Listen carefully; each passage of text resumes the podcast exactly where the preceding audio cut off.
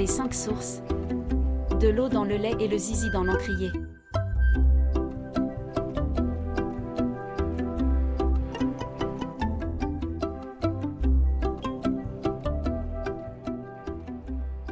Une famille nombreuse débarque, avec leurs chevaux et leurs chiens dans une toute nouvelle contrée, déjà bien peuplée de vie et personnalités trempées. Comment les uns et les autres vont se raconter et se rencontrer? Comment? De ces trajectoires vont naître des voyages aussi bien philosophiques que géographiques? Un périple traversé des petits riens qui font grandir les âmes.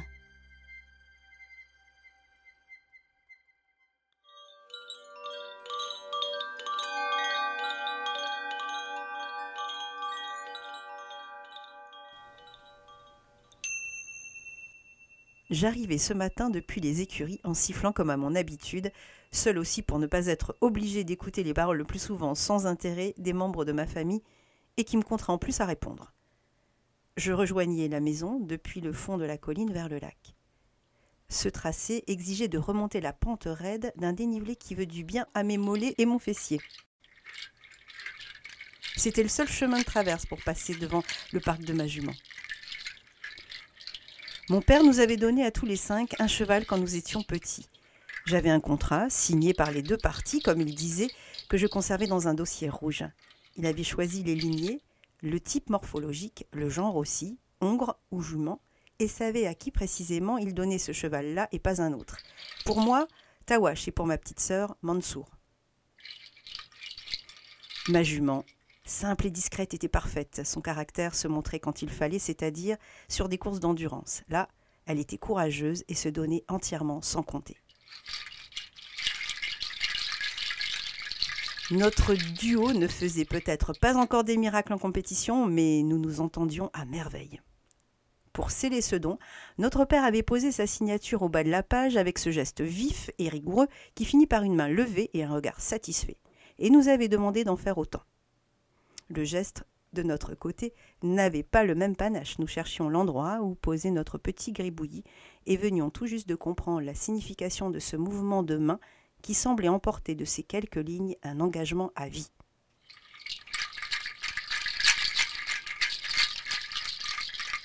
J'ai donné les meilleurs poulains de mon élevage à chacun de vous contre bon soin et contrat signé.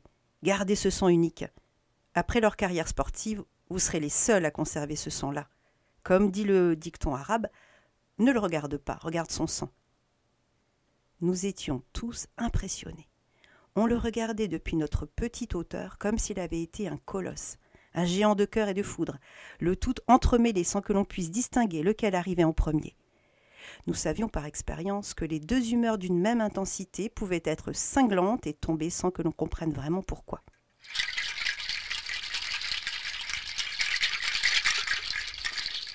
Tu prépares quoi? Alors, chérie, je t'explique. Ah, ça commence mal, tu peux pas faire simple. Mon ange, alors une quiche avec plein de légumes, une salade verte et un mélange avec des épices. Bon, j'ai compris. T'as pas fait de course et on mange des restes. Tu me fais rire. Raconte ce que tu as fait toi ce matin à l'école. Tu peux mettre la table, tu es contente. J'ai discuté avec ton professeur de philo que j'ai rencontré en faisant des courses ce matin. Ah, la maïotique de Socrate. Seuls les commencements sont beaux. Qu'est-ce que tu en penses? Ok, c'est pas tout là, mais ça fait cinq minutes que tu parles toute seule, je monte dans ma chambre. Tu m'appelleras quand on mange.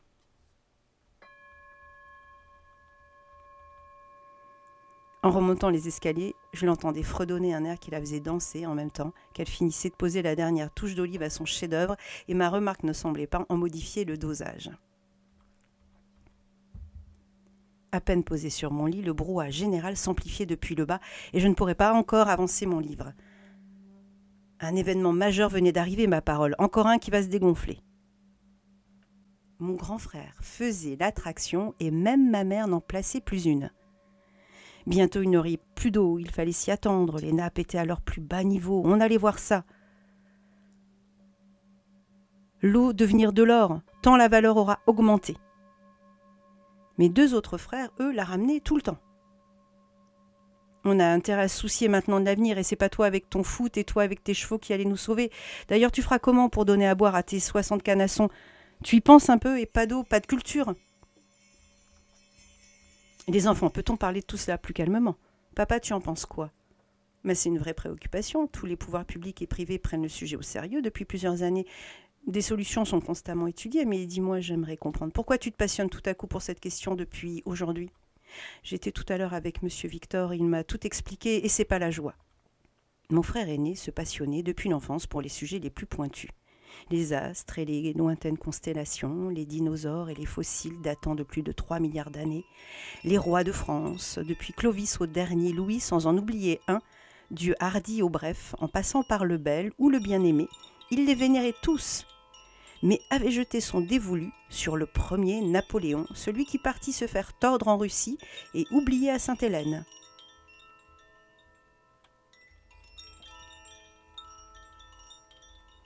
Il aimait tout ce qui lui permettait de voir loin, la géographie, l'histoire, l'infiniment grand ou petit, et je n'étais pas surprise que cette question géologique maintenant soit sa nouvelle marotte. Nous avions effectué nos petites recherches avec maman et avions conclu qu'il tenait de la lignée des grands Belges de Wallonie, ceux dont les grandes mains atteignent les rotules tout en restant droits comme des i. Mon grand frère le reconnaissait aussi. Cette branche-là l'inspirait même si jamais il n'atteindrait la dextérité de ses congénères, étant bien trop petit des bras ainsi que des genoux, mais au moins il était apparenté au même royaume, celui gouverné par des têtes couronnées, bien nées, éduquées. Quel dommage que la France soit passée du côté des têtes nues. Un diadème, c'était chic. Et plus encore, c'était le signe d'un pays toujours attaché à son passé et infiniment fier de sa destinée. Pour lui, l'Angleterre, la Belgique pesaient lourd dans la balance. Je te rafraîchis un peu la mémoire, enfin, si tu l'as jamais su un jour. Le roi des Belges, Léopold III, régna de 1934 à 1951 pendant une période quand même bien sombre de l'histoire de l'Europe, et il s'en est sorti comme il a pu quand la guerre éclata. On lui a reproché précisément de n'avoir pas choisi son camp, et peut-être bien pas le bon, mais surtout sa vie a été très tôt marquée par l'affliction lorsqu'il perdit sa femme à 29 ans, une belle Astride. Le roi lui-même conduisait le véhicule de la mort qui emporta sa femme. Je te raconte tout ça parce que notre arrière-grand-père, Edmond, est mort dans un accident de voiture aussi. J'ai fait des recherches sur Internet et auprès de papy, et passager dans le véhicule conduit par un homme aviné du 31 décembre qui avait trop fêté et qui n'a pas pu éviter au petit jour la dernière courbe verglacée. Astrid accidentellement morte en Suisse en plein été, Edmond, à un kilomètre de sa maison, en plein hiver.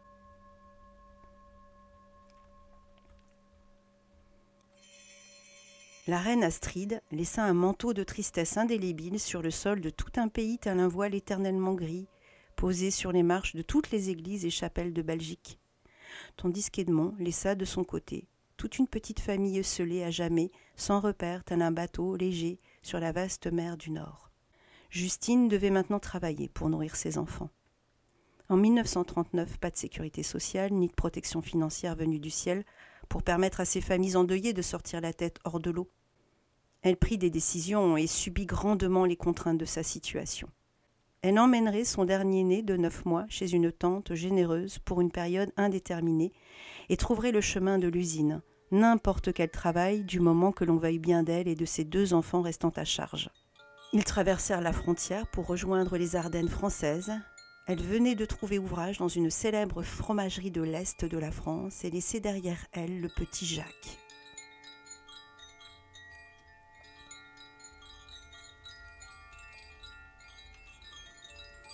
La peine, doublée par ses cruelles absences, n'avait pas arrangé la courbe descendante de son dos. Elle se voûtait précocement, tenant de chaque main ses deux garçons, et en silence prenait son poste à la chaîne, sa charlotte sur la tête, n'allégeant pas une oppressante sensation de passe-muraille et de gris froid ressentie au plus profond de son âme.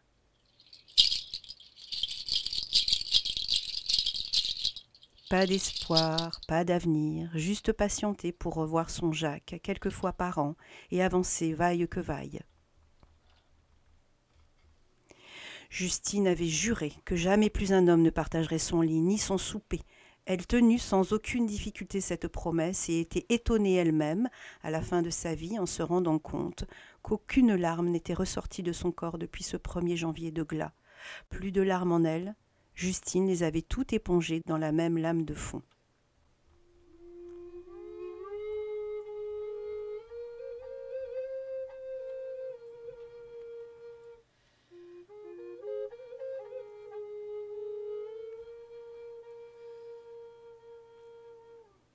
Jacques grandit dans une Belgique d'après-guerre où l'on reconstruisait les maisons et les rues, là où étaient passées les bombes lâchées souvent par les Allemands et quelquefois par erreur par les Alliés.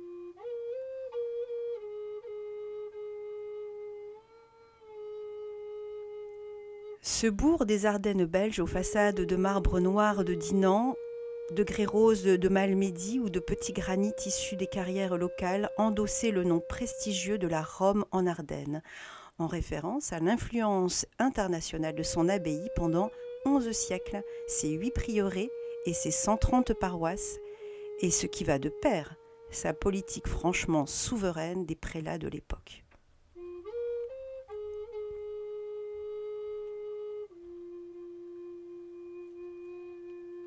Le petit garçon passait du temps entre chez sa tante Margot, excellente cuisinière, qui l'appela bien vite maman, et les missions incombant à son âge, porteur et distributeur de lait le matin, sage écolier le reste de la journée. On habille le divin enfant pour cette sortie exemplaire et salutaire, tous les jours sauf le dimanche jour de messe, de vêtements sobres mais à l'étoffe riche, se distinguant ainsi favorablement des autres enfants de la ville.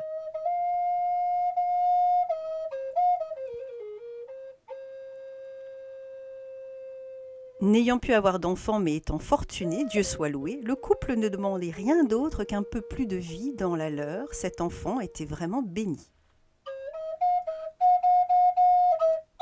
Oui, béni, mais intrépide et facétieux, Jacques fit ses gammes en Belgique et prit ses petites fonctions la tête en l'air, devenant bien vite l'étourdi du clan. Avec le brodelet à peine fermé, il dessinait dans l'air d'une grande roue avec ses bras et parfois des grands huit et le cœur léger sautillait d'un pied de l'autre sur le bas-côté, ne se souciant qu'à 50 mètres de la coopérative du contenu qui avait réduit de moitié, ayant lui aussi échappé à toute vigilance.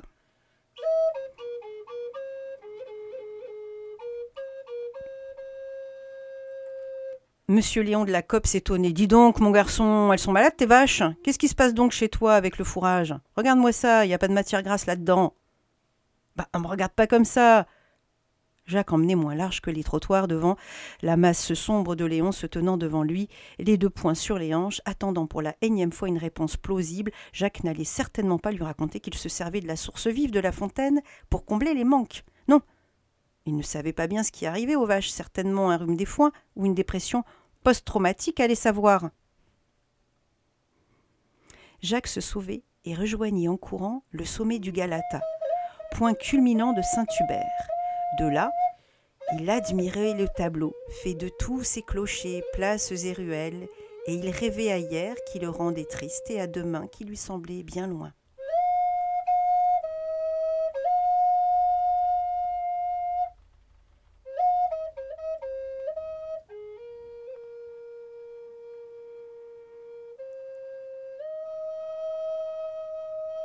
De toute sa petite taille, bien droit entre ciel et terre, le cheveu encore fourni et souple au vent, contemplant ainsi la vaste nature, un grand romantique sommeillait en lui. On eût dit le voyageur contemplant du peintre Gaspard Friedrich passe un océan de brume, tout absorbé par ses propres nébuleuses intérieures. Il était lui aussi voyageur attendant d'arriver à destination.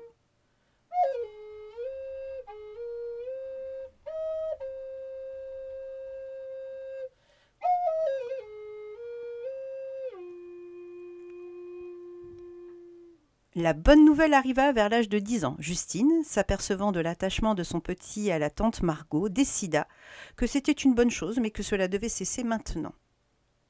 Elle reprit Jacques avec elle pour lui permettre de retrouver ses deux grands frères et le collège, l'attendant en France. Toute sa vie, il gardera au chaud de lui les bons souvenirs de ces années-là, choyées par une tante tellement appliquée à être une bonne mère qu'elle finit par exceller dans son rôle, aimée par toute une flopée de cousins et cousines, tous aussi grands et robustes que les forts et protecteurs sapins ardennais, apaisée par tous les bras de la ville qui avait toujours considéré comme un des leurs ce petit réfugié orphelin.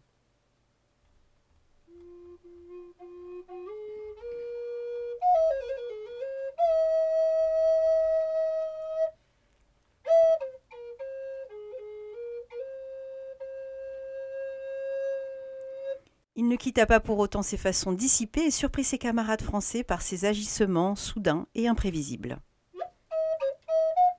À quelques jours de la fin de l'année scolaire, une matinée d'été entre deux cours, Jacques attend que la classe se vide. C'est la récréation, et personne ne peut le voir, la maîtresse surveille la cour.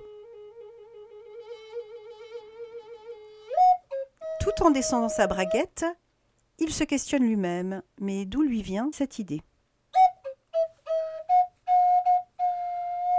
D'une main de maître, il sort son attirail, prend l'encrier violet devant lui, bien logé dans la table en bois, et trempe son zizi dedans, laissant assez infusé pour qu'il prenne la couleur bien franche de la soutane des évêques. Fier comme un petit banc, il attend le retour dans la classe de ses camarades. Une belle plume bleue comme les Indiens, dit donc.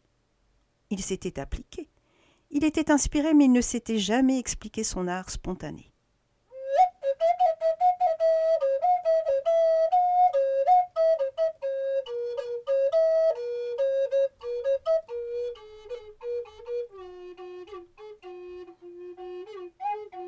Comme il était très bon élève, on s'étonna, on rit, mais on ne chercha pas à comprendre d'où lui venaient ses idées. C'était Jacques, le grand Belge.